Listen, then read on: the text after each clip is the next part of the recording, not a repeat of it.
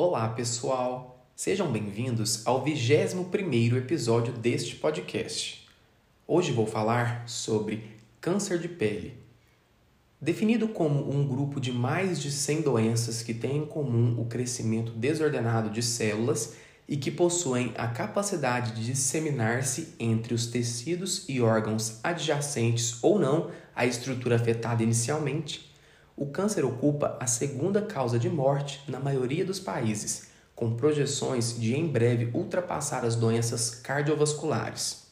Segundo o Instituto Nacional de Câncer, INCA, o câncer de pele é o tipo mais frequente no Brasil, Tal fato se deve à posição latitudinal do Brasil.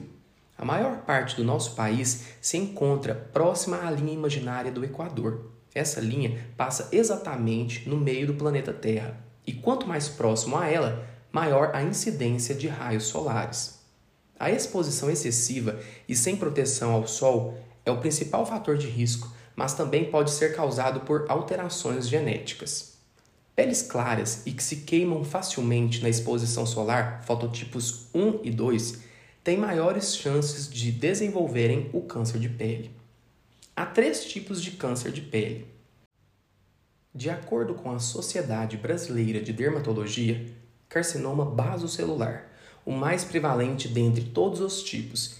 Ele ocorre nas células basais, que se encontram na camada mais profunda da epiderme, que é a camada superior da pele apresenta-se comumente como um nódulo ulcerativo que se traduz como uma pápula vermelha brilhosa com uma crosta central que pode sangrar com facilidade, mas também pode se manifestar como eczema ou psoríase.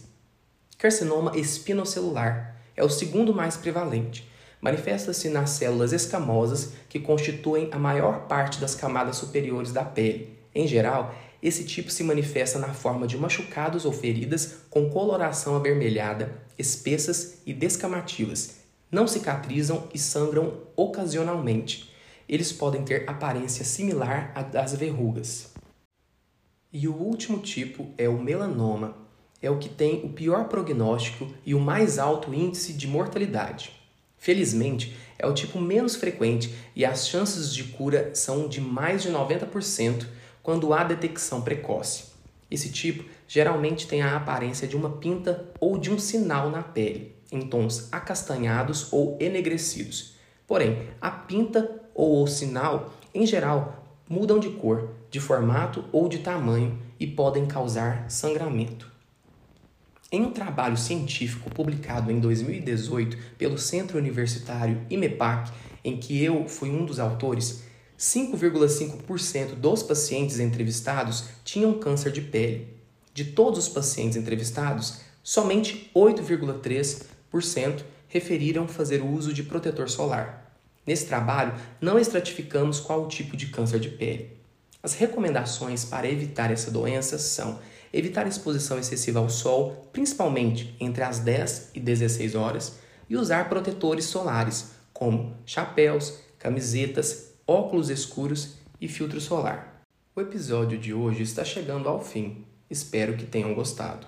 No próximo, irei falar sobre cálculo renal. Aguardo vocês.